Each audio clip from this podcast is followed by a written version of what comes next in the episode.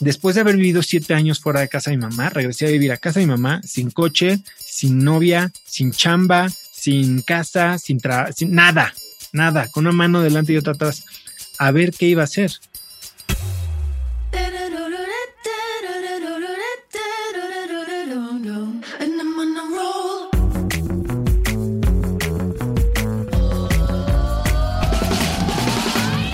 Hola, soy Fernando Trueba y esto es True Growth, un espacio para descubrir las historias de los emprendedores, ejecutivos y deportistas más destacados de México, España y Latinoamérica. Con este podcast busco compartir la experiencia de gente inspiradora que ha conseguido salirse del molde y ha luchado incansablemente para conseguir sus sueños. En cada episodio descubrirás historias fascinantes de crecimiento personal y profesional que te ayudarán a conocer los diferentes retos que enfrentaron cada uno de ellos y cómo salieron adelante hasta lograr sus objetivos. Si al término de cada episodio aprendiste algo, logré inspirarte, motivarte o simplemente que te cuestiones si realmente estás haciendo lo que quieres hacer, entonces habré conseguido mi objetivo.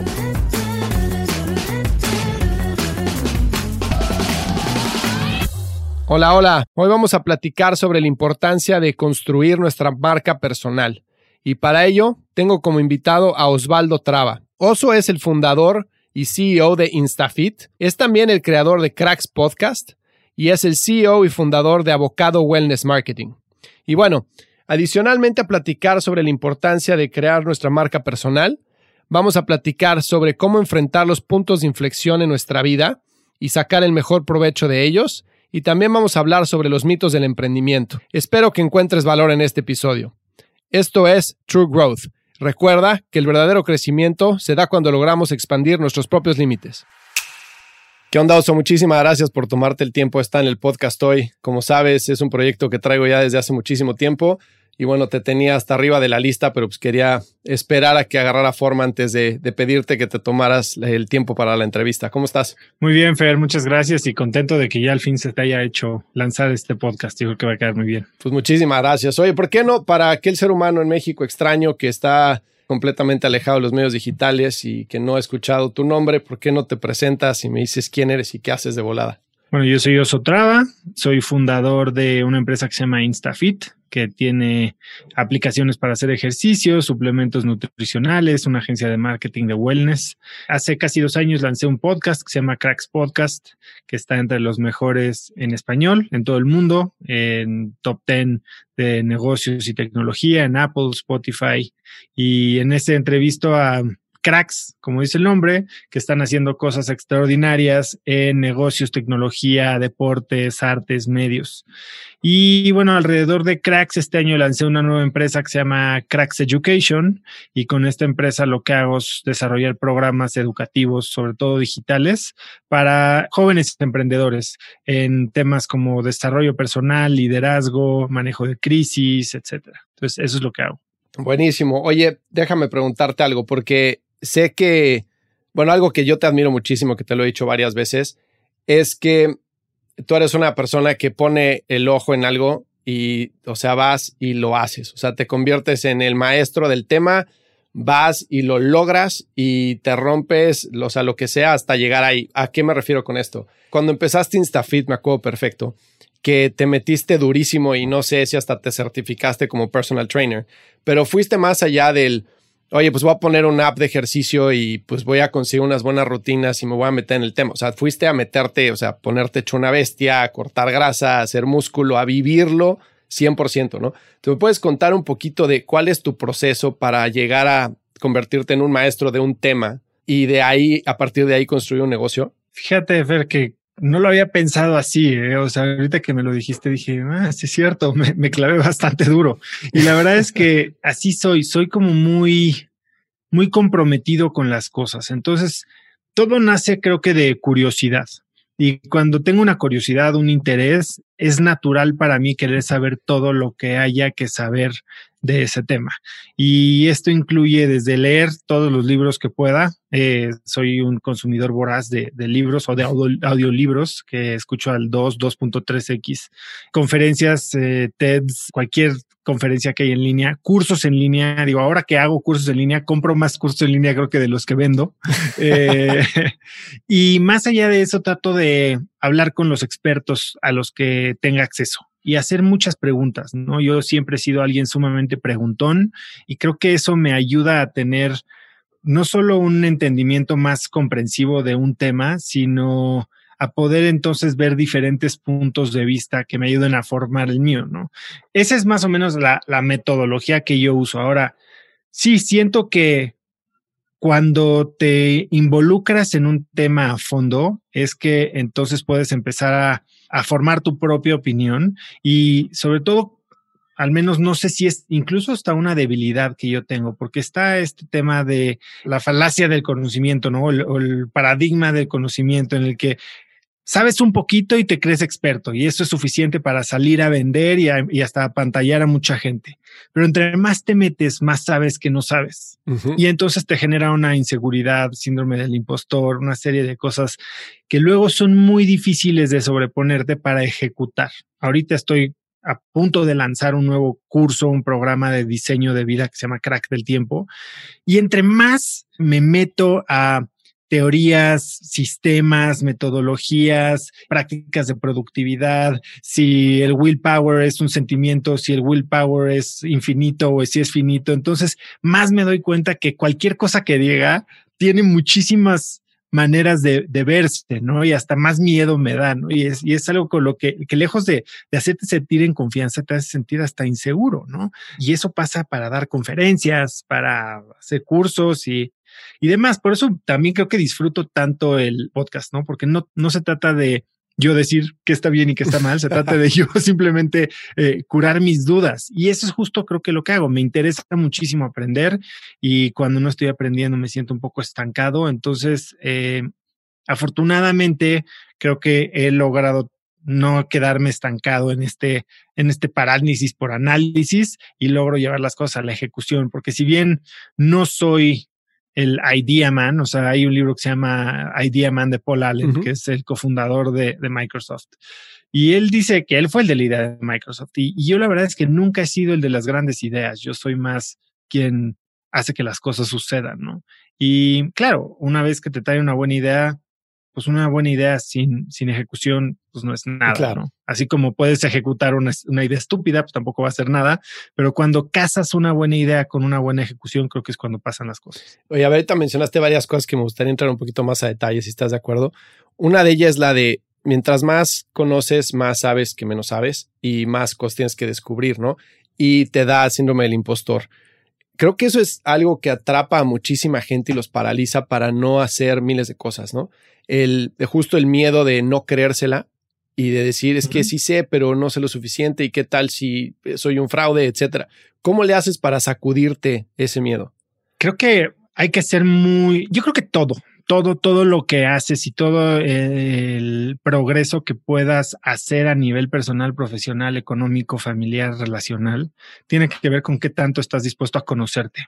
Y para conocerte tienes que estar haciéndote constantemente las preguntas correctas o las preguntas difíciles y estar escuchando las respuestas difíciles, ¿no? Y una de estas respuestas difíciles es ¿por qué no estoy avanzando en este programa? ¿Por qué no estoy logrando lo que quiero lograr? Y no es porque, ah, estoy muy ocupado, porque claramente, oh, no, tengo que investigar un poco más. Estaba hace poco viendo un curso de Nir Eyal que estudió conmigo y es el autor de Hooked y ahora tiene un nuevo libro que se llama Indistractable y, y justo habla de eso, ¿no? Como a veces sientes que para escribir un artículo o crear un curso, crear una conferencia, en vez de hacer la conferencia, estás investigando más. En Google, Google es tu procrastinador más grande, ¿no? Y porque sientes que te estás ocupando cuando en realidad no estás agregándole mucho valor a tu objetivo final. Y cuando logras tener suficiente conciencia para darte cuenta y discernir correctamente cuando estás verdaderamente teniendo progreso y haciendo cosas de valor, cosas que cuentan, cosas que importan, o cuando te estás haciendo rosca, es cuando entonces puedes voltearte a ver a ti mismo y decir, ok, si me estoy haciendo rosca, ¿qué hay detrás? ¿Qué es lo que me da miedo? Parte del programa que estoy desarrollando es justo hacerte esas preguntas, ¿no? ¿Cuáles son los tres ladrones del foco, por ejemplo? El placer inmediato, el miedo y eh, tratar de cumplir expectativas externas. Entonces, cuando dices, cuando no estás teniendo enfoque, pregúntate, ¿a qué le estás teniendo miedo? Yo claramente tengo miedo a que el resultado final sea un producto débil. Y ese, ese miedo me está alejando de la ejecución. Pero cuando ya me di cuenta de eso, entonces puedo tomar acción y puedo vencer mi miedo al ponerle un nombre, al saber a qué le estoy teniendo miedo, entonces puedo decir, oye, ¿cómo lo minimizo? ¿Cómo lo arreglo? ¿Qué pasa si sí se da? ¿Cómo puedo salir avante de, de un fracaso? Y son diferentes técnicas las que uso, pero todas se centran ya en estar dispuesto a conocerte mejor y a, a mantenerte responsable, hold yourself accountable, ¿no? De, de lo que quieres lograr y por qué no lo estás logrando. Porque al final del día, todo lo que pasa afuera seguirá pasando. Tú eres el último responsable sobre tu éxito, tus acciones, tu progreso, tu aprendizaje. Y muchas veces somos nosotros los, las personas que nos juzgamos más fuerte, ¿no? Pensamos que... Correcto. Eh, o sea, somos los peores jueces de nosotros mismos, ¿no? Pensamos que, oye, es que, por ejemplo, en un podcast, es que mi voz, es que mi entrevista, es que la pregunta que hice, es que me trabé. O sea, nadie está poniendo ese nivel de atención y somos los principales en meternos el pie, ¿no? Total.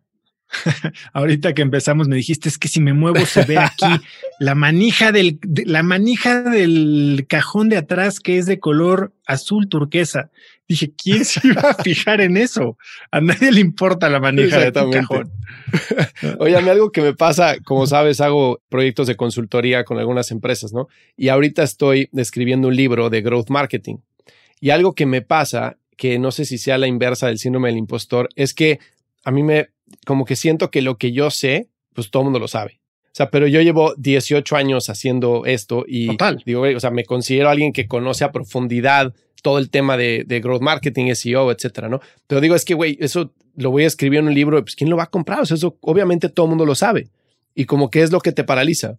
Claro, y es más, y cuando vean que, que lo agarré de otro libro, van a decir, pues este nada más está copiando conceptos. Exactamente. Por ejemplo, cuando estaba yo preparando mi TED Talk, que fue en noviembre del año pasado, yo dije, es que ¿cómo puedo pararme yo en un escenario de TED? Cuando la gente que se para en el escenario de TED es la gente que hizo el estudio, que tiene el PhD, que escribió el libro, que ya sabes, que vivió la experiencia. Y eso a mí me, me llenaba de terror, ¿no? Porque dije, ¿cómo puedo yo aportar al nivel que están aportando todos estos verdaderos expertos? Tal vez lo que yo he descubierto de mí o de mi situación o de la, la problemática que quiero presentar, no pudo haberse dado si no lo hubiera aprendido de ellos, ¿no? Pero ahí es cuando te tienes que dar cuenta de varias cosas, ¿no? El conocimiento no lo es todo hay ciertas cosas que valen a veces mucho más que el conocimiento. Claro que tiene que haber sustancia en lo que vas a decir, pero hablando de una conferencia, de un curso, incluso de un libro, y ahorita vamos a hablar de marca personal, pero tú te vuelves un intermediario, un broker de información. ¿Y qué significa ser un broker de información? Un broker de información es alguien que toma conceptos, se toma el tiempo de analizarlos, resumirlos, interpretarlos, condensarlos, curarlos y empaquetarlos de una manera que a una persona que no tiene el tiempo de hacer todo eso, que no ha gastado miles de dólares en una maestría, que no tiene el network que tú tienes, que no se ha tomado las cientos de horas en leer los libros, que no tiene los 20 años de experiencia haciendo marketing, le resuelve un problema con el ABCDF ordenando los conceptos clave que necesitas para una función en particular. Y no hay pena en eso. Al contrario, es una valor, es, es, es, es, una, es una generación de valor muy grande que amerita que captures parte del valor, porque literal estás convirtiendo una inversión de cientos de horas, de cientos de miles de dólares en un producto final que le resuelve a la gente un problema muy puntual. Es como el mecánico que te mueve una tuerca y te arregla el coche y te quiere cobrar 10 mil pesos por mover una tuerca, pero no te está cobrando por mover la tuerca, te está cobrando por el tiempo que pasó aprendiendo a saber qué tuerca mover. Claro. Entonces, ese tema es bien complicado y sobre todo para ti o gente como tú y yo que tal vez con la gente que hablamos normalmente sí tienen acceso a muchos de los contenidos, de los recursos, de los mentores, de los clientes, de los libros que tú y yo leemos, pero incluso la simple traducción del inglés al español, para gente que habla inglés perfectamente, les facilita las cosas. Entonces, el hecho de que tú seas alguien que puede traducir conceptos complejos mercadológicos, que tal vez fueron desarrollados y estudiados en inglés, a una práctica que no solo se traduce en idiomas, sino se traduce en costumbres y en hábitos locales para marcas locales, vale muchísimo.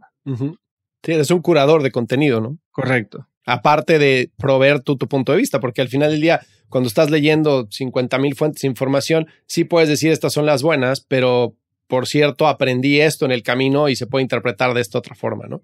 Tienes, por ejemplo, a Steven Kotler. O sea, Steven Kotler escribió The Rise of Superman, escribió todos los libros de Flow que le han seguido y es una persona que es fundador del Flow Genome Project. O sea, es todo, todo un científico alrededor de temas de Flow, ¿no? Y entonces él se sube a dar sus conferencias sobre Flow. Y dices, wow, pues este cuate sí domina el tema. Y después tienes a gente como Jason Silva.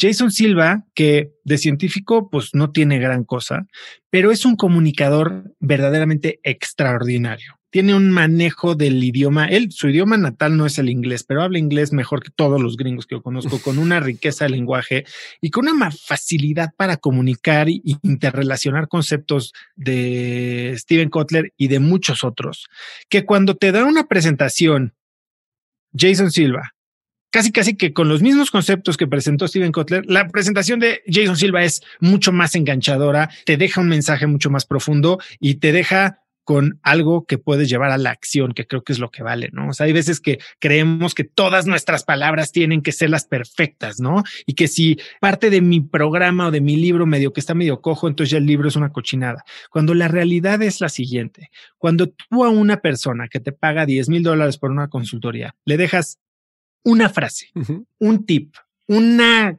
herramienta, algo, y esa herramienta se la puedes dar en la primera sesión hace que valga los 10 mil dólares o más, que multiplique eso. O sea, es a quién le estás hablando que pueda llevar tus conceptos y multiplicarlos 10x, ¿no?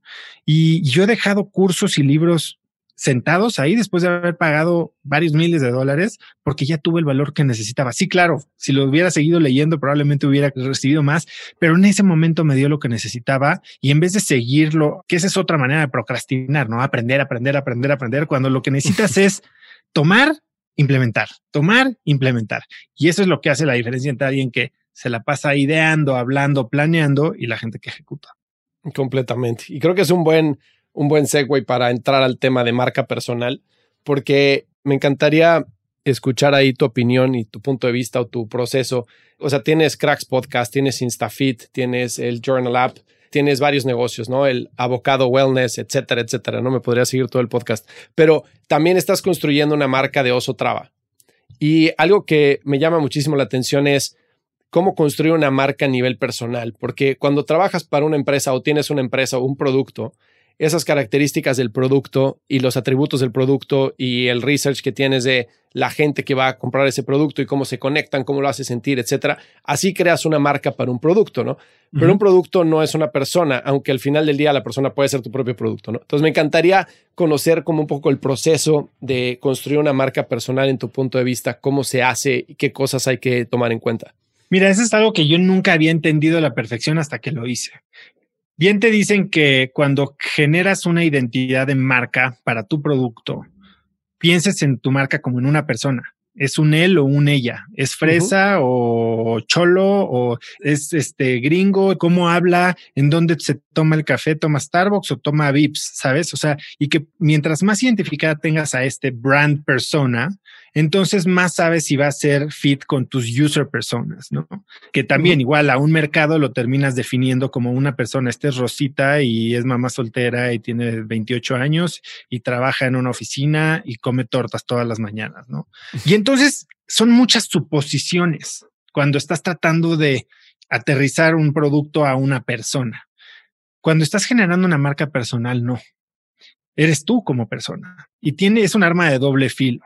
Porque por un lado, si eres muy fiel a quien tú eres, primero, uno, conoces perfecto quién eres tú y no tienes miedo de presentarlo tal cual, pues te expones mucho y te vas a exponer a haters y te vas a exponer a burlas y te vas a exponer a, millones de otras cosas y te vas a exponer a, que nada más no tengas un mercado también, porque no le vas a caer bien a todo el mundo o al menos tal vez no un mercado suficientemente grande.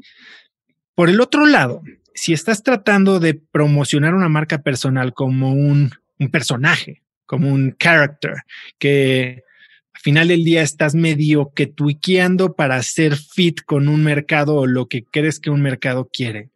Entonces entra esta dualidad entre quién eres tú públicamente y quién eres tú en privado, ¿no? Hay gente que lo hace extraordinariamente bien. O sea, yo no sé si Gary Vee persona o en, corto sea este güey, este pelado, este tan, tan echado para adelante o no.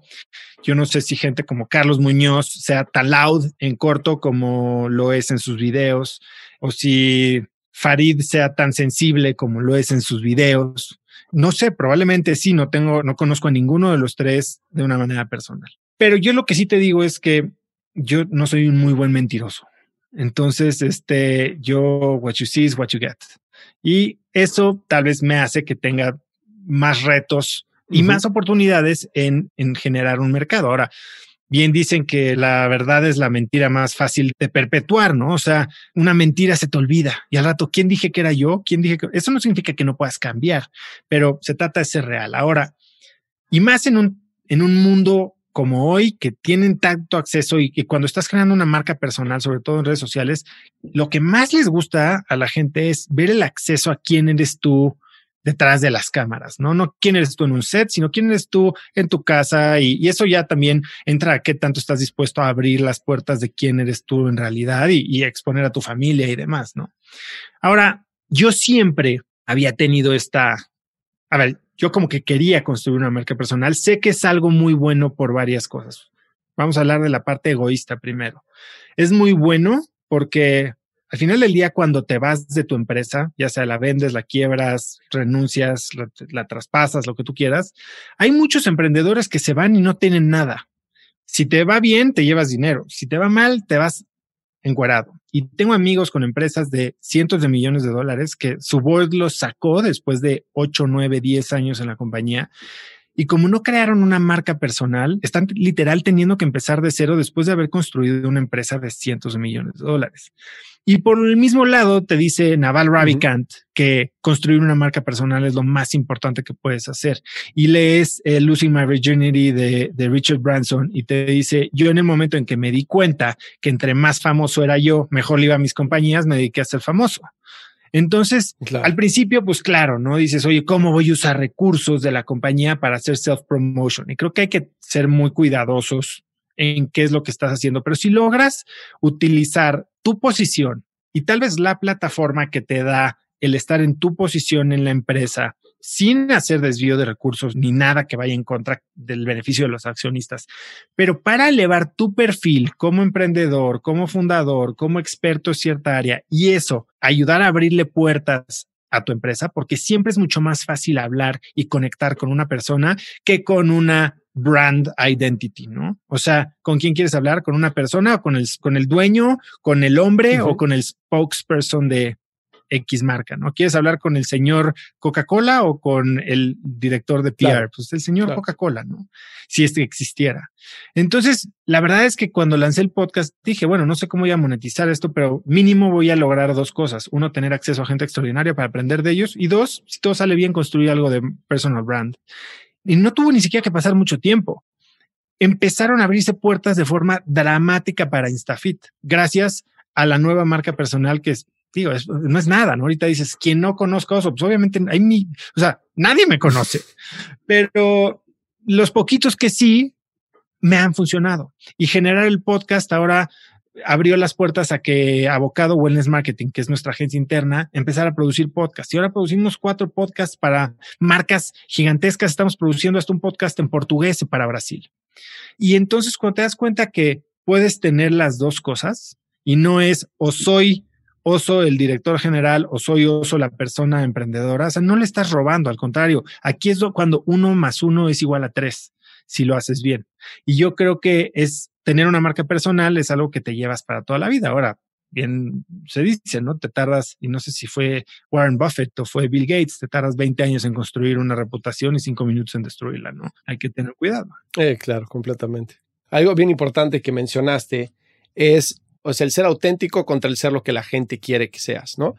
Eh, contra vender. y creo que ahí es algo bien importante que yo he visto en, a nivel marketing, en cambio de posicionamiento y de experiencia, sobre todo con el crecimiento de marcas D2C, que realmente la gente ya no confía en una marca, la gente confía en una experiencia. O sea, realmente el tema de, o sea, hay quien dice que para construir una marca, pues tienes tres formas de hacerlo. Uno es a billetazos, como lo hizo McDonald's y como lo hizo Coca-Cola, pero pues sí, eh, porque metieron billones y billones de dólares en marketing y porque tienen puntos de distribución, todo el mundo los conoce y porque son productos accesibles, pero realmente los atributos y la conexión de la gente con la marca está muy lejana a lo que era hace muchos años, ¿no?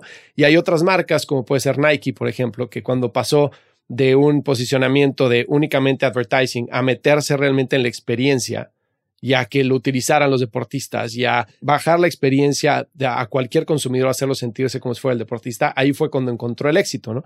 Pero una persona, a la hora de conectar con la gente, pues eres lo que eres y ya difícilmente puedes tuiquear, ¿no? Es una marca a lo largo de su vida. Primero, una marca es exitosa va a vivir más que la persona.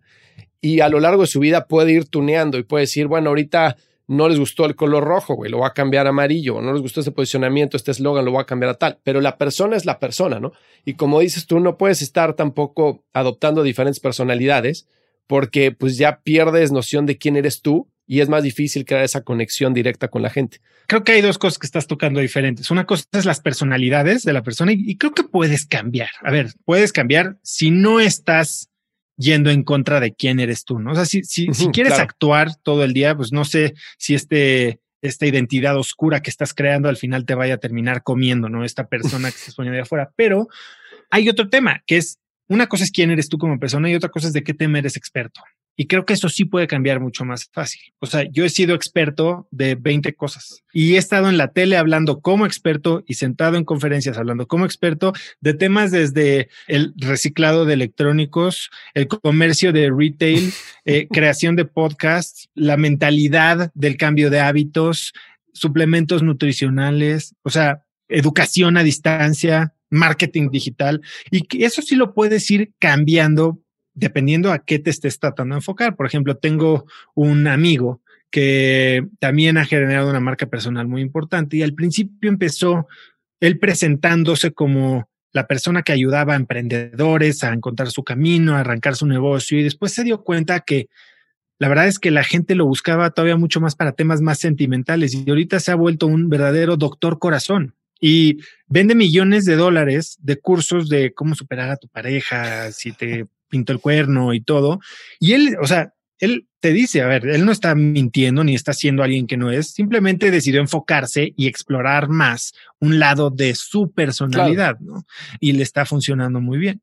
Por otro lado, estabas hablando de quién genera la marca y qué tan real tiene que ser, ¿no? Y hoy leía uno de estos casos de si el futuro de los influencers está en seguirle pagando a gente porque haga posts en stories o es en encontrar al Dogface 208 que te hace que sale el cholo en su patineta y tomándose su Ocean Spray de cranberry juice y lo explota, ¿no? Al grado que hoy Ocean Spray ya le regaló una Toyota Tacoma o no sé qué le regaló repleta de, de Ocean Spray, ¿no? Y entonces pues, este cuate no sé si vaya a ser una llamada de petate, no sé si vaya a ser un, el próximo Kim Kardashian o, o qué, y después saque un sex tape o qué, pero claramente hoy ayudó a la construcción de marca sin que la marca hiciera nada. Ahora, ¿qué está haciendo la marca? Está capitalizando en lo que ya pasó orgánicamente para darle un boost. Y es ahí donde me decías, oye, puedes crecer tu audiencia, se pueden crear marcas sin marketing, se pueden crear marcas sin marketing, se pueden escalar marcas sin marketing, es otra historia. Y depende de si tu marca es una de nicho, puedes vivir de word of mouth y llegar a un punto en el que saturas ese nicho, pero es suficiente negocio para ti como dueño, como emprendedor, como único accionista eh, y tener un lifestyle business. O quieres generar una marca global o nacional o regional o panregional, como lo quieras decir. Creo que necesitas darle impulso. Y es ahí donde el tamaño de tu audiencia sí determina el tamaño del mercado al que le puedes hablar y del impacto que puedes tener. Y para eso creo que se necesita dinero. Claro, todo, como dices, todo depende cuál es el objetivo, ¿no? O sea, creo que hay marcas que han empezado sin, sin mucho marketing o, bueno, sin marketing pagado, haciendo muy bien su trabajo a nivel word of mouth, a nivel orgánico y que tienen mucha sustancia y que la experiencia es muy buena y que genera esa evangelización de consumidores y empieza a crecer poco a poco, pero como dices, quieres este, eh, construir una marca global que llegue a millones y millones de personas, pues tienes que meterle más gasolina al fuego, ¿no? Correcto. Oye, yo soy, a ver, platiquemos un poco de puntos de inflexión. ¿A qué viene esto? Yo me acuerdo perfecto, tú y yo nos conocimos en una boda, si no estoy mal, en 2009. ¿Tú cuándo regresaste a Stanford? 2009. Bueno, 2009 regresé a Nueva York. Viví un año en Nueva York antes de regresar. Ah, bueno, pues en 2009 nos conocimos, estoy en una boda, este, y tú venías regresando a Stanford, yo estaba aplicando la maestría. Y me acuerdo perfecto que, bueno, tu vida en ese momento era completamente otra, la mía obviamente también, ¿no? Y a través de diferentes decisiones que vas tomando o que cada persona toma en la vida, pues obviamente terminas en diferentes puntos, ¿no? En, donde empezaste. A lo que voy con esto es que me acuerdo cuando fui a la maestría, regresé a México y estabas con el tema de, de voz urbano, se llamaba, ¿no? Ándale, ni yo me acordaba de eso. Ay, sí, güey. Ahorita dije, ¿de qué? Sí, sí, de voz urbano. Tienes razón. Me acuerdo perfecto que estabas con el tema de voz urbano, que era tipo Groupon, más o menos. Era como Groupon, exactamente. Entonces, voz urbano. No me eh, acordaba de eso. Este, no, ¿cómo crees? te lo juro. bueno, voz urbano, este, te platico que voz urbano muere. Y este, y después empresas con el tema de lo tuyo es mío, ¿no?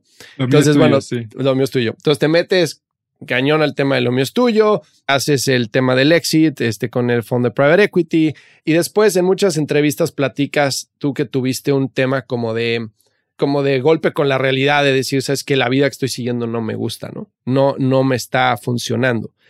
Entonces, eso es lo que yo llamo un punto de inflexión, ¿no? Entonces, llegas, bueno, no yo, todo el mundo, este, llegas a ese punto y lo que decidas hacer después va a marcar qué es lo que va a pasar tus siguientes, pues, tus siguientes cinco años, diez años, ¿no?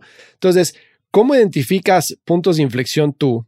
¿Cómo lo has hecho a través de tu vida o ha cambiado tu proceso? Desde que regresas de Nueva York, pasa lo que pasa en 2009 o 2008 que se truena el mercado, este te quedas sin chamba, etcétera, llegas a voz urbano, no funciona. Entonces, esos cambios de dirección que has hecho en tu vida, ¿qué los ha guiado y con qué tipo de ojos los has visto? ¿Ha cambiado algo? Ojalá te pudiera dar una respuesta más inteligente, Fer, pero creo que ahorita tengo 41 años y creo que ha habido dos momentos en los que ha habido este punto de inflexión. Bueno, ha habido tres, en realidad.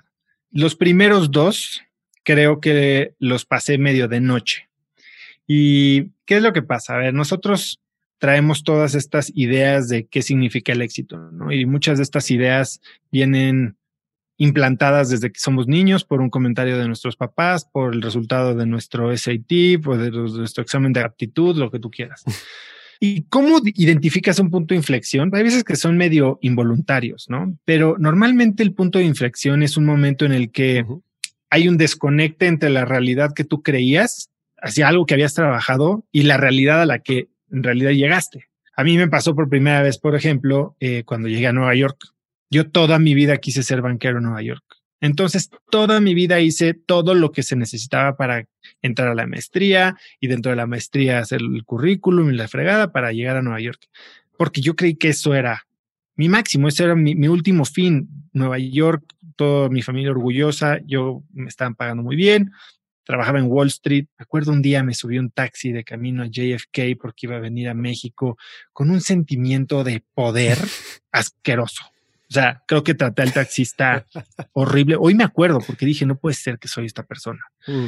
Y la verdad es que hubo ese desconecte muy visible en mi mente. Dije, oye, todo esto para lo que llevo trabajando 20 años o al menos los últimos 10 de mi universidad y demás, está horrible. No lo quiero. No estoy feliz, no estoy donde creí que iba a estar, este, no me está llenando, no estoy, o sea, y entonces ahí tuve que tomar la decisión. Yo estaba a punto de renunciar, pero logré que me corrieran con la crisis de 2008 y regresé a México. Después de haber vivido siete años fuera de casa de mi mamá, regresé a vivir a casa de mi mamá sin coche, sin novia, sin chamba, sin casa, sin, nada, nada, con una mano delante y otra atrás, a ver qué iba a hacer. Y ahí es cuando me dio que voz urbano y ahí también me puse a hacer PR de restaurantes en Polanquito con una maestría en Stanford. ¿eh? Me puse a ser este director de ventas de una compañía que organizaba desfiles de modas. Yo creo que mis papás han de haber dicho, este cuate ya lo perdimos. O sea, se acaba de ir a gastar todo el dinero que va a ganar el resto de su vida y lo debe en una maestría y ahorita anda haciendo chambitas. Y la verdad es que me acuerdo de una noche en un bar en Nueva York que un amigo mío me oyó quejarme mucho de, de, mi realidad y me dijo, pues es que tú deberías de ser emprendedor, odias tener jefe. Y como que otra vez idealicé un nuevo futuro, pero basado otra vez en algo que yo no había ni siquiera internalizado bien. Dije, ah, pues sí, si este cuate lo dice, yo creo que es buena idea.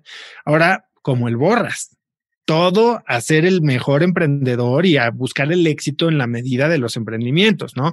Endeavor, Ernst Young, expansión, Forbes, fondeos, ventas, lo que tú quieras. Y cuando llegas ahí, otra vez dices, ¿y luego? ¿Qué es esto? Y entonces vendo la empresa y digo, no, bueno, ya, ya me di cuenta que odié el retail. Bueno, me gustó ser emprendedor, ahora vamos a ver qué hago y quiero ser emprendedor en, tecnología. Y entonces, sin tomarme el suficiente tiempo para analizar bien, o sea, no tienes que analizar ni tener identificado cuál es el camino al éxito, pero sí creo que cada vez que tengas la oportunidad de sacar la cabeza del agua, ya sea porque te corrieron, porque vendiste tu empresa, porque estás cambiando de chamba, siéntate y otra vez pregúntate, ¿quién quiero ser en los próximos 10 años? No dónde quiero estar, no cuánto dinero quiero tener, no qué quiero estar, quién quiero ser y ese quién quiero ser es qué le interesa, ¿no? O sea, qué industrias le interesan, qué tecnologías, con qué tipo de gente me gustaría estar trabajando, quién quiero ser, o sea, cómo me quiero sentir todos los días. Y entonces posicionarte para que tu siguiente paso mínimo no sea uno que te aleje de donde quieres estar. Tal vez no te va a llevar automáticamente, pero que sea uno que sea mejor pensado en dónde quieres llegar. Y mi paso al iniciar InstaFit sí claramente fue uno medio en la dirección correcta, pero sin saber cuál, a dónde quería llegar yo. Yo seguía queriendo llegar a ser el emprendedor non plus ultra, que ahorita está viendo muchos afortunadamente. Me hubiera encantado ser el primer unicornio en ese momento. Sí, me hubiera fascinado. Hoy no me va ni me viene. Y entonces ese fue otro punto de inflexión en el que creo que también desaproveché. Y el tercero llega tres o cuatro años después de haber empezado InstaFit, cuando se supone que estás teniendo éxito, cuando estás en las revistas, cuando estás ganando premios, cuando has levantado un par de rondas. Y al final del día estás enojado todo el día y tu esposa te dice, ¿por qué odias tu vida? Y te das cuenta que sí, en realidad odias tu vida y que cualquier cosa negativa que pasa en el trabajo salpica y te hace ver negro todo lo demás. Y es entonces cuando me empecé a preguntar en realidad quién era yo, dónde quería estar, qué era lo importante para mí y empecé a tomar acciones que me acercaran a donde quiero estar a los 50. Si mis 20 a mis 30 fueron querer ser banquero y lo logré, mis 30 a los 40 fueron querer ser emprendedor y lo logré, ¿quién quiero ser o qué quiero lograr en mi década de los 40 a los 50? Ser alguien realizado. ¿Cómo se ve eso? No sé, pero ese es el resultado. Y entonces hoy estoy haciendo cosas que me acercan a sentirme realizado. ¿Y cómo mides tu vida? ¿Cómo mides que estés realizado? ¿Cuáles son las variables? Lo mido con la calidad de mis relaciones, por ejemplo, antes yo siempre fui una persona que tenía la razón absoluta de todo. Y si no compartías mi razonamiento, entonces eras un idiota. Entonces, si no, no había sentido platicar contigo. Eh, entonces, eso hacía que, pues, tanto mi familia, mis hermanos, inclusive a veces hasta mi esposa, mis amigos, pues, como que no tuviéramos una relación muy cercana, ¿no? Yo era muy agresivo, muy criticón, muy bully, muy, mucho partía de inseguridades. Y hoy que he soltado mucho de eso, me permite tener relaciones mucho más cercanas, ¿no? Estuve con un gran amigo el fin de semana en un evento y nos encontramos en la barra y estábamos platicando y se me echó a llorar, digo, ya me dio en la jarra, pero diciéndome que estaba muy contento de cómo había cambiado. Y eso para mí es, digo, no porque me está validando él, pero porque sí es algo que siento que estoy buscando, que estoy trabajando y que estoy logrando. Otra cosa es qué tanta diversión tengo en mi vida, qué tanto estoy haciendo cosas que me llenan, que me motivan, que me hacen, ya sabes, que me, mueven la panza, ¿no? Si me despierto todos los días y sé que voy a tener una serie de problemas que resolver, ¿cómo estoy viendo esos problemas? ¿Como una, una oportunidad de hacer algo padre o como, ta madre, otra vez tengo que arreglar este, ¿sabes? O sea, la calidad de cómo experimento mi día a día creo que es la manera en que, en que mido desde mis relaciones hasta mi trabajo, hasta eh, mi vida familiar, todo eso. ¿Sabes qué me ha servido muchísimo a mí? El, creo que la hora más difícil de cualquier papá o mamá es entre las seis y las ocho de la tarde, ¿no? este, o sea, ya vienes de trabajar, de pasó todo el día tus hijos están eh, con toda la energía del mundo, viene la hora de pelear, de meterte al baño, de cenar, de vestirlos, de ponerse a dormir. Yo mido todos los días, trato de a esa hora medir cuál es mi nivel de tolerancia y cómo, qué tanto logro controlar mi, mi reacción con mis hijos para que en ese momento en el que para mí es, es el momento para el que vivo todos los días, o sea, para darle a mis hijos de cenar y ponerlos a dormir y contarles un cuento, lo que sea, jugar con ellos, para estar realmente presente y estar al 100%. Y las veces que he sentido que no puedo lograrlo, me he dado cuenta que algo tengo que cambiar, ¿no? Y que normalmente, gracias a Dios, a nivel profesional me ha ido bien, pero bien a nivel título, a nivel ingreso, a nivel lo que quieras, pero realmente a nivel realización es lo que te das cuenta que es lo que te hace o no te hace el día y es lo que te cambia o no te cambia la forma de pensar, ¿no? Entonces, yo como que me he dado cuenta mucho en ese momento de decir qué fue lo que pasó y qué, como decías tú, hice algo que realmente me generó mariposas en el estómago, que me puso en un momento de crecimiento o no. Y si no, entonces, ¿qué tengo que cambiar? Porque realmente no quiero ser yo el papá que a las seis, a las ocho de la noche está mentando madres y gritándole a su hijo que se vaya a dormir. Claro. O sea, y sobre todo cuando estás hablando de donde pasas el 70% de tus waking hours, que es tu trabajo, hay tres niveles, ¿no? O sea, de, satisfacción o de involucramiento o de, o de realización. Uno, pues es los beneficios que te da. Y entonces ahí estás hablando de títulos, dinero, eh, un workspace padrísimo. El siguiente nivel es el mastery. Si estás trabajando en algo que te renta y que te ayuda a aprender algo que te interesa, ¿no? Pero y entonces cuando te dan buen ingreso y aparte algo que te reta y te hace sentir cosas padres, entonces es un, es un lugar en el que te puedes sentir mucho más realizado. Pero lo último es cuando sientes que estás también teniendo trascendencia, que no solo estás ganando bien, que estás haciendo cosas verdaderamente interesantes, pero sí, que estás teniendo un impacto. ¿No? Y creo que cuando logras alinear estas tres cosas, que como emprendedor, pues eres el último responsable de hacerlas, tal vez el ingreso tarda un poco más en llegar, pero todo lo demás lo puedes estar alineando y eso te puede ayudar a tener una vida más rica. Y entonces a, que es importante también, a despegarte de tu identidad de emprendedor para llegar a a, disfrutar de tu identidad de papá, ¿no? Y yo me he dado cuenta y algo que con lo que yo batallo muchísimo es con esta adicción al teléfono, ¿no? Y al mail y a estar trabajando y ahora más con home office, pues es más difícil pintar la raya entre cuando dejas de trabajar, cuando estás con tus hijos. Y me he dado cuenta que, que de repente, sí, a ver, estar con tus hijos de repente, como lo dices, es, es una chamba, ¿no? Y estar en el 6 a 8 que están gritando, que ellos están cansados también. A veces lo más fácil sería irte a contestar mails. Y entonces estás perdiendo el punto de lo que se trata la vida. Estás contestando mails para poder disfrutar ese tiempo con ellos. No vas a sacrifiques ese tiempo con ellos para contestar mails, ¿no? Completamente de acuerdo. Completamente de acuerdo. Oye, ahorita que hablabas del último punto de inflexión, cuando fuiste emprendedor y te fue bien y aún así no encontrabas como eh, felicidad, digamos, o realización a nivel personal, era un tema, me imagino, de expectativas contra realidad, ¿no? ¿Cuáles eran las expectativas que te habías hecho tú cuando empezaste a ser emprendedor? ¿Qué pasaba por tu mente? Porque creo que gran parte de lo que yo he escuchado eh, y que me ha pasado a mí también es, quiero ser emprendedor para uno, ser mi propio jefe. Número dos, para ser rico. Número tres, pues para ser famoso o para trascender. Este número cuatro, pues para hacer lo que yo quiera hacer, que nadie me diga qué es lo que tengo que hacer. ¿no? Y creo que raramente o alguna de esas cosas se cumple cuando eres un emprendedor. Sí, a ver, se cumple que eres tu propio jefe, sí.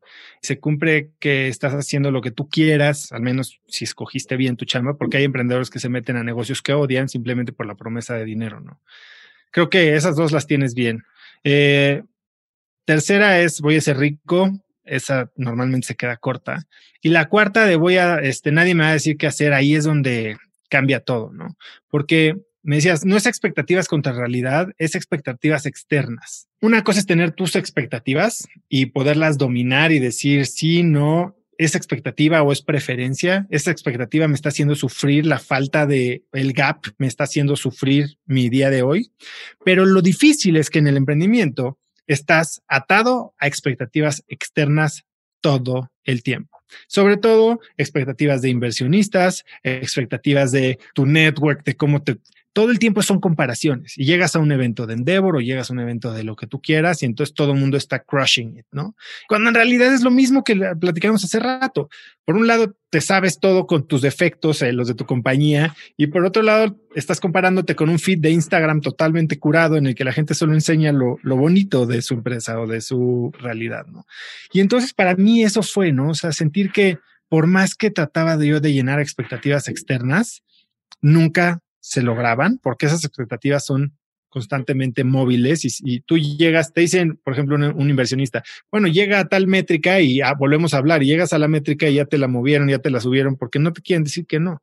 Y por otro lado, es esta idea constante de estarte comparando y saber que siempre va a haber alguien mejor que tú. Siempre va a haber alguien peor que tú, pero los que somos así decimos mal de muchos, consuelo de pendejos. Entonces, como que los que están peor que yo no cuentan. Entonces yo automáticamente soy el peor de todos los que me importan.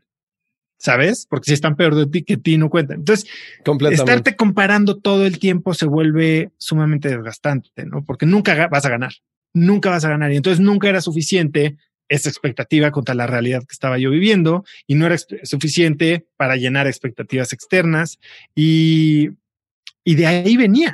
Y eso estaba causándome un estrés que como líder permeaba toda mi empresa, que obviamente generaba un círculo de energía muy negativo y no, no en la manera metafísica, sino, o sea, llegas a pichar desesperado, pues obviamente no vendes, no te fondean. Tratas de apretar todos los sueldos y exigirle a todo tu equipo y entonces se terminan yendo o yendo o estás contratando gente de bajo nivel.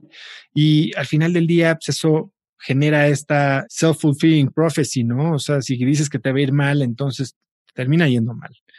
Entonces, ¿cómo rompes ese ciclo? ¿Cómo rompes? Es, es, algo que yo llamo el vórtice del crecimiento, ¿no? Todo parte de una creencia.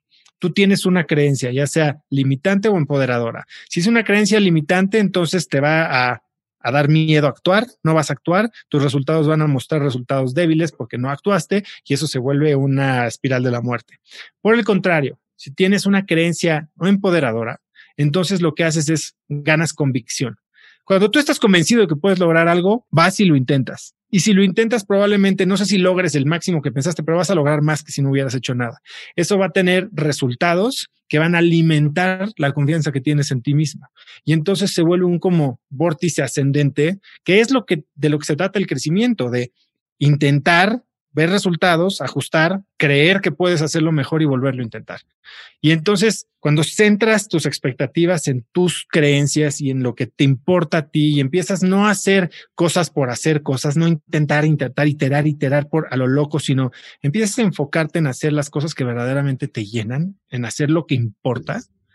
Entonces es cuando no importa lo que hagas, siempre vas a estar bien porque siempre va a estar alineado con tu misión, siempre va a estar alineado con tu propósito, va a estar alineado con tus valores. Y es entonces cuando empiezas a vivir de una manera plena, sin importar si fueron 5, 2, 10 o si el de junto hizo 40.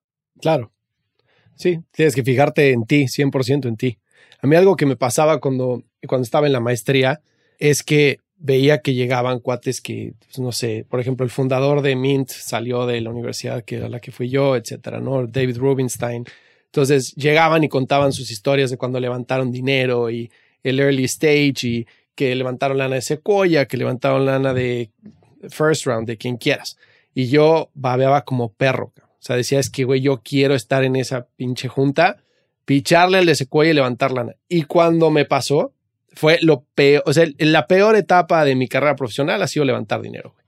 Y ha sido es horrible, horrible, güey. Es, es, horrible. es, horrible. es como ser este no sé, es como llegar a ligar a un antro en el que pues, nadie te va a pelar, güey. O sea, y entonces estás ahí y poniendo tu mejor cara y practicando tu pitch y tú te reciben tarde, te escuchan cinco minutos y les ponen el teléfono y por fin, digo, ¿para qué te cuento? No? Ya, lo, ya los vivo muchas veces, pero es un proceso sumamente doloroso, ¿no? Entonces, para mí fue un tema de expectativas de, oye, yo quiero estar ahí porque suena tan glamuroso y tan increíble. En, el momento en el que logre eso es que voy a ser feliz y la realidad fue tan diferente que fue un trancazo bien fuerte. Sí, sí, sí, definitivamente creo que idealizamos muchas de estas situaciones y nos enteramos solo de los grandes éxitos y muy poco del fracaso, porque también a ver, sí, si bien existe Fuck Up Nights y todo este tema, pero la gente habla de sus fracasos una vez que ya los convirtieron en éxitos, ah, no cuando están en medio de la mierda. ¿no? sí, por supuesto, por supuesto.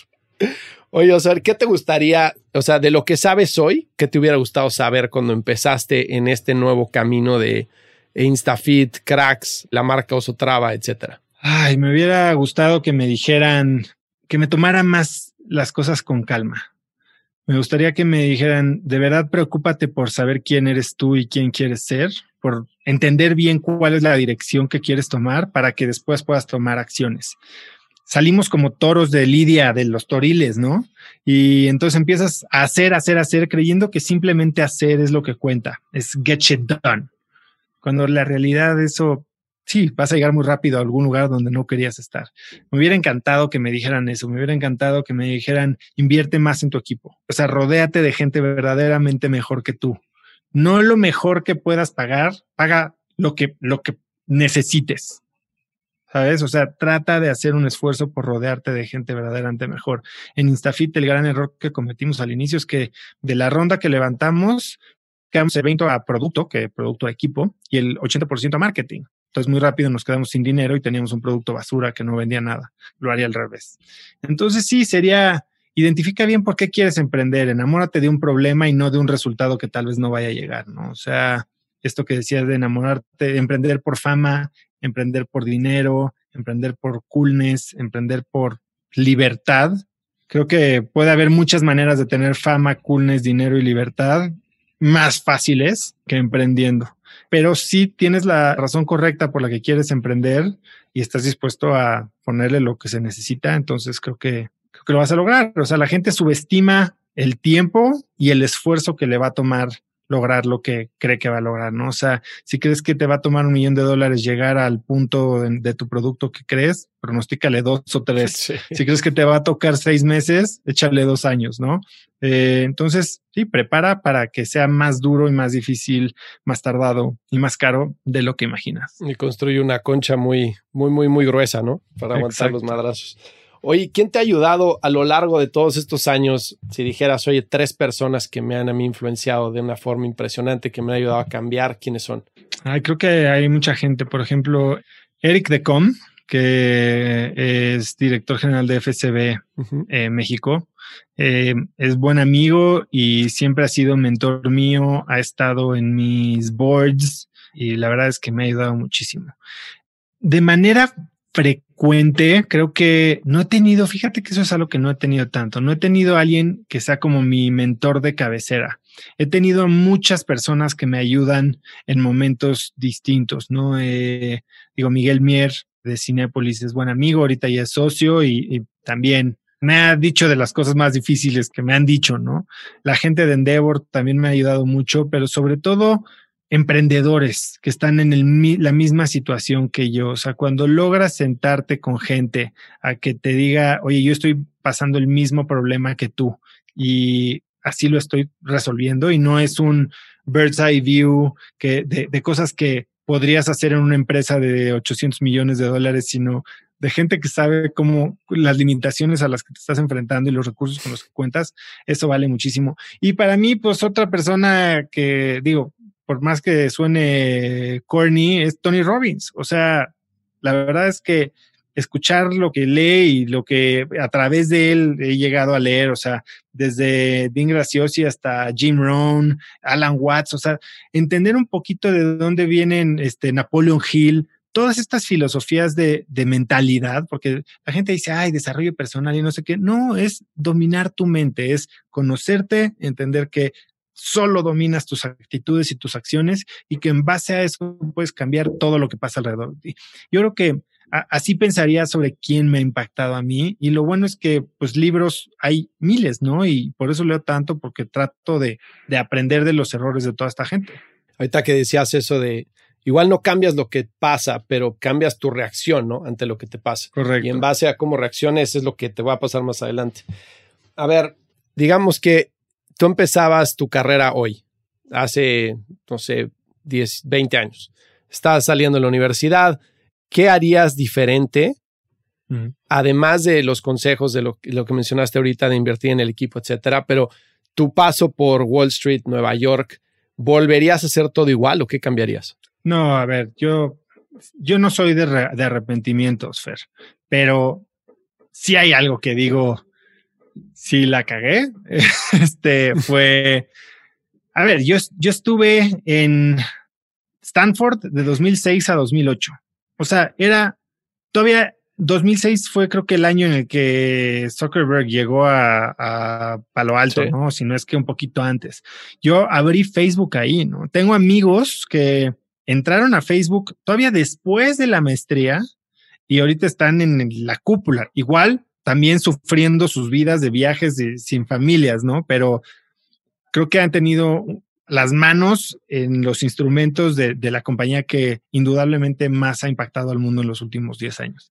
Esta semana entrevisté a alguien que es inversionista mía, que se llama Laura González Stephanie, de un fondo que se llama The Venture City. Y ella fue la primera empleada en Europa de Facebook en 2006 y después se convirtió la Head of Global Partnerships de Facebook y hizo cosas extraordinarias por toda Latinoamérica en el equipo de Growth. Y digo, yo venía tan cegado, tan enfocado en que quería llegar a, Wall Street, que era la carrera de los noventas o de la primera década de los dos miles, que se me pasó por completo la oportunidad, ¿no? Eh, de lo que tenía enfrente de mí. Y esa es una gran lección, Fer. O sea, hay una historia de una persona que está atrapado en una inundación. Y entonces está agarrado de un árbol mientras el río pasa por debajo a toda velocidad, arrasando con todo. Y entonces él estaba 100% convencido, porque era muy religioso, que Dios lo iba a salvar. Y entonces llega una persona en una lanchita, y dice, ven, súbete, y yo no, y él, no, no, no, no, no, ahorita, ahorita me voy a salvar y deja pasar la lanchita. Llega este, una persona en un 4x4 y dice, súbete, súbete, te vengo a salvar. No, no, no, no, no, ahorita me va a salvar Dios, ¿no? Y pasa este, un helicóptero y tampoco se sube, ¿no? Total, se muere esta persona. Y cuando llega al cielo le dice, Dios, ¿por qué no me salvaste? Dice, ¿cómo que no te salvé? Te, mandé una lanchita, un 4x4. Y, y, entonces a veces estamos tan fijados en cómo va o cómo imaginamos el éxito que no nos damos cuenta que podemos lograr el éxito, pero el camino puede ser diferente. Y entonces, para mí, siento que, que esa, esa ceguera que me dio en ese momento, ese hiperenfoque en que yo ya tenía todas las respuestas correctas, que era, yo ya sabía qué es lo que quería hacer, me hizo perderme de oportunidades, inclusive de haber empezado una empresa durante Stanford, como lo hicieron muchos de mis compañeros y han sido sumamente exitosos, ¿no? Entonces, bueno, pues al final del día hay que estar abierto a las oportunidades, hay que entender que las cosas pueden ser diferentes de lo que nos las imaginábamos, pero eso no necesariamente significa que el resultado va a ser diferente a lo que queremos. Exactamente. Eh, entonces, bueno, tal vez sí, sí habría abierto los ojos a meterme un poco más a tech desde ese momento. Oye, ahorita que mencionabas de Miguel Mier, que te ha hecho las cosas más difíciles que has escuchado, ¿compartirías una de esas o no? Sí, me dijo, en los días más oscuros de Instafit, yo la verdad estaba ya, estaba desesperado. O sea, no teníamos dinero, no iba ni para adelante ni para atrás, no sabía qué iba a hacer y le escribí, le dije, Mike, necesito hablar contigo. Y la verdad, él me dijo, Oso, no sé qué es que haces ahí. La verdad es que tú tienes hardware y software para mucho más que eso. Y me hizo sentir como que estaba yo desperdiciando mi vida, la verdad. No tomé una acción como decir, me voy a salir de Instafit en este momento, pero creo que sí me hizo abrir los ojos de, porque esa es otra cosa que también me dijo Eric de Com en el primer consejo de Endeavor que tuvimos de Instafit, que era otro momento difícil. En Instafit hemos tenido varios momentos difíciles. Y me dijo, Soy, ¿cuánto tiempo le vas a dar más a esta compañía? Llevamos como un año y medio. O un año, nos habíamos acabado la lana de la primera ronda después de haber hecho la idiotez de los 80% de marketing. ¿Cuánto tiempo más le vas a dar? Tienes que ponerte una fecha en la que vas a pull the plug y dedicarte a otra cosa no pude responderle en ese momento y bueno, son siete años después que aquí sigo, ¿no? Entonces, no, nunca he sido muy bueno para, o al menos no con Instafit, para decir, tal vez este es el momento, pero pues como yo siempre digo, la diferencia entre el necio y el perseverante es simplemente el resultado, ¿no? Sí. Si, si ahorita que nos está yendo bien, tal vez fui muy perseverante, pero si ahorita hubiera perdido siete años de mi vida, hubiera sido necio. Ahora, ¿Cómo puedes asegurarte que siempre fuiste perseverante y que siempre el resultado fue bueno? Bueno, tratando de posicionarte para que incluso cuando las cosas no salen como quieres, tengas un beneficio. Construir una marca personal es una de ellas. Oye, a ver una pregunta. ¿Cómo defines? Hace ratito hablaste un poco de qué era el crecimiento, pero ¿cómo defines el crecimiento verdadero? O sea, como sabes, este podcast se llama True Growth y hablamos mucho de crecimiento de empresas y crecimiento también de partiste un punto llegaste a otro y cuáles fueron las decisiones que tomaste entre, entre uno y el otro, ¿no? ¿Qué es para ti crecer realmente en general? Hacer cosas que importan. O sea, al final del día, crecimiento por crecer es como es como fondear el crecimiento de top line de una empresa a base de ventas con pérdida. ¿Entiendes? Sales, o sea, no sé si Rappi alguna vez vaya a ser rentable, pero si, si deja de recibir fondeo, probablemente todo ese monstruo vaya a, a, implosionar, ¿no? Este, espero que no. Yo creo que el crecimiento, la realidad es crecimiento con sentido. Y amarra muy bien a lo que estoy haciendo yo ahorita, ¿no? O sea, yo tengo ahorita una gorra aquí que mandé a hacer con unas frases, que a ver si alcanzas a leer lo que dice. Do meaningful shit. Sí. Do meaningful shit. O sea, ya no es get shit done, es do meaningful shit haz cosas que importan, haz lo que importa, haz cosas que de verdad te llevan de un punto A a un punto B, pero un punto B que identificas y el que sabes por qué es importante.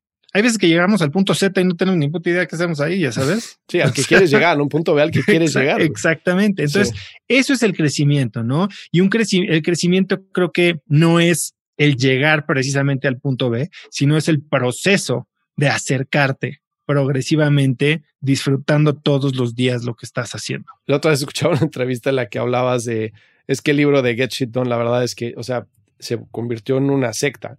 Y este, y él... Claro, bueno, mi, mi pared dice Get Shit Done atrás en la oficina. ¿Ah, ¿En serio? Debería de llegar a, a, uno, uh, pensé hasta en tatuármelo alguna vez. ¿En serio? Yo era Mr. Get Shit Done.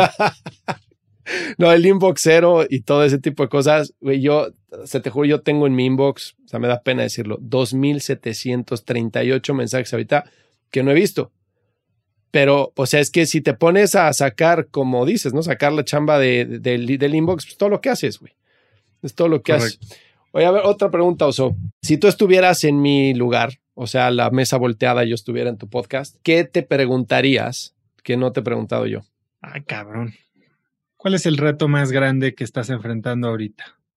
El reto más grande que estoy enfrentando ahorita es cómo logro escalar mi empresa, mi marca, lo que sea, pero la verdad lo que me importa no es la empresa ni la marca, lo que me importa es el impacto. ¿Cómo logro escalar el impacto sin sacrificar todo lo demás que me importa en la vida? ¿Y en qué, qué sientes que te hace falta para lograr eso? ¿Lo tienes bien descifrado o todavía no? Tengo un plan, estoy haciéndome de un equipo más grande, estoy empezando a dedicar presupuesto para marketing, estoy tratando de ser mucho más crítico en a qué le dedico mi tiempo y dedicarlo a hacer meaningful shit y no solo random shit. qué buena. ¿O algo más que te gustaría agregar? No, eh, la verdad es que muy padre. Está padrísimo que estés haciendo este podcast. Creo que sí tiene un twist bien interesante en crecimiento y que se puede aterrizar muchísimo, ayudar a la gente a entender por qué crecer a lo güey no, no, no es, ni sirve de nada. O sea, el crecimiento por crecimiento creo que nos ayuda, nos hace hasta perder de vista lo que es importante, lo que de verdad construye un negocio, lo que de verdad construye un equipo y lo que nos construye a nosotros como empresas y emprendedores. Así que muchas felicidades, mi Fer, y te deseo mucho éxito. Pues muchísimas gracias, Oso. Te agradezco todo corazón que te hayas tomado el tiempo. Te mando un abrazote. Un placer. Si encontraste valor en este episodio, cuéntale a alguien. Y si no, también cuéntale a alguien. La mejor forma de ayudarnos es compartiendo tu opinión. Síguenos en Instagram, arroba truegrowthco, o envíanos un correo a hola arroba truegrowthco.com. Leemos todos los mensajes y nos encanta estar en contacto contigo. Califícanos con 5 estrellas en iTunes o donde sea que nos estés escuchando para que podamos seguir creciendo y tengamos más invitados para ti. Menciónanos en Instagram y comenta lo que más te gustó de este episodio. Puedes encontrar las notas y referencias mencionadas en este episodio en truegrowthco.com diagonal podcast. Muchas gracias por escucharnos. Yo soy Fernando Trueba y te espero en el siguiente episodio de True Growth Podcast. Mientras tanto, sigue creciendo.